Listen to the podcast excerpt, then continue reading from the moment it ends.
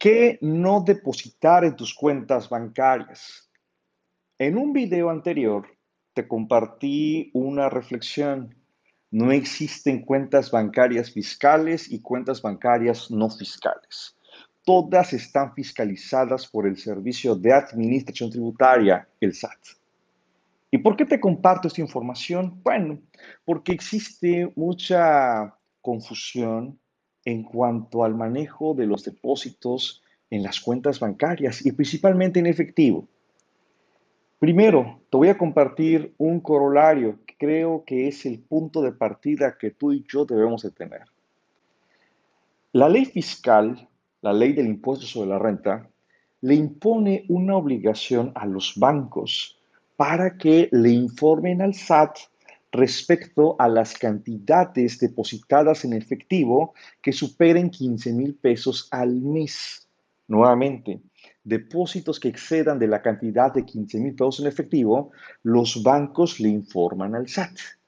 Y esta información, pues el, SAT la va concentrando y le va a servir para una acción clara y contundente, ya sea que recurra a la invitación o ya sea que recurra al requerimiento pero ambos van a llegar a un punto en el que tú, si estás en ese supuesto, pagues los impuestos que correspondan. Pero ¿por qué podría darse esa situación? Bueno, como te estoy comentando, vamos a responder a la pregunta, ¿qué cantidades son las que no debo depositar en mis cuentas bancarias? Hay un punto que también debemos dejar en claro. Es el siguiente. No vas a pagar impuestos sobre aquellas cantidades que ya pagaron, como el caso, por ejemplo, de salarios, el caso de los ingresos que tengas de tu negocio, de rentas y otros conceptos más específicos que un contador o una contadora manejan con mucha claridad. Ahora, ¿cuál es el supuesto o cuáles son los casos que te quiero compartir de manera enunciativa más no limitativa? Como por ejemplo, ¿qué me dices si hablamos de flor de la abundancia, si hablamos de las tandas, si hablamos de aquella expresión, préstame tu cuenta bancaria para que mi familiar deposite. Cada una de estas modalidades que te estoy compartiendo tiene una razón muy poderosa para decir no lo permitas, no lo hagas. Te pongo el ejemplo. Vamos a pensar que si hablamos de la flor de la abundancia, hablamos de la tanda, son varias personas, se organizan, hacen los depósitos y bueno, ya tienes una cantidad y que va a tener un ciclo. Lamentablemente, esos conceptos por lo general son depósitos en efectivo. Pensemos de un lado positivo. Depósitos en efectivo que provienen de ingresos que ya pagaron el impuesto sobre la renta. Como te decía, un asalariado. O pensemos el lado negativo, depósitos que provengan de cantidades que no han cubierto el ISR, como por ejemplo que yo tenga un negocio que no estoy inscrito en el SAT o que simplemente no estoy pagando los impuestos. El problema lo tienes tú que organizas o que has facilitado la cuenta bancaria para concentrar los ingresos. Y hay un punto y sobre todo una premisa fundamental para el SAT todas las cantidades que se depositen en efectivo se presumen ingresos salvo prueba en contrario. El problema, ¿sabes cuál va a ser? Que tú no vas a poder demostrar, no vas a poder comprobar el origen de esos recursos. Aunque digas, es que es dinero de Hugo, de Paco y de Luis y ellos ya cubrieron sus impuestos, sí, pero la forma en cómo tú estás concentrando esos eh, ingresos el SAT va a decir, ¿sabes qué? Es una actividad empresarial y estás generando un lucro, aunque no lo estés cobrando. Porque recuerda, la autoridad va a determinar y tú solamente tendrás que demostrar. Pero hasta este punto y hasta este instante tendrías muchas dificultades. Otro supuesto que también te quiero compartir es el caso, por no decir eterno, pero sí antiguo, es el de las remesas que se depositan de familiares que están en el extranjero, que te dicen, oye, primo, oye, hermana, te voy a transferir tantos, eh, tantos pesos desde el extranjero para que construyas la casa, para que se lo des a los papás, etc. Y del mismo modo, ingresan 20 mil, 50 mil, 100 mil pesos. Y el problema, ¿sabes cuál es? Es que esos ingresos no han pagado el impuesto sobre la renta, ni en el extranjero ni aquí en México.